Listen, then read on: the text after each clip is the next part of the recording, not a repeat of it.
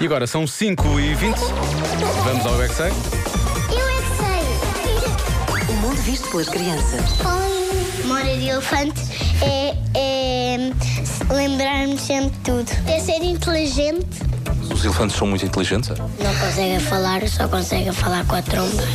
O que é, que é ter memória de elefante? Quando as pessoas são muito espertas. Quando estão a dormir, já não têm memória de elefante. Não. Tem trompa e é grande e é curtinho. Trompa. Nunca ninguém viu um elefante, só nos jardins. No sul e nos jardins zoológicos já pode ter filhos. Uma tromba. Vamos por partes. O que é que é um elefante? Um animal. Um animal. Memória é o quê? Memória é um jogo. É pensar mal nas coisas. Já tiveste memória de elefante? Acho que sim. Não teriam nada. Oh, uma memória é um país e tem uma grande selva.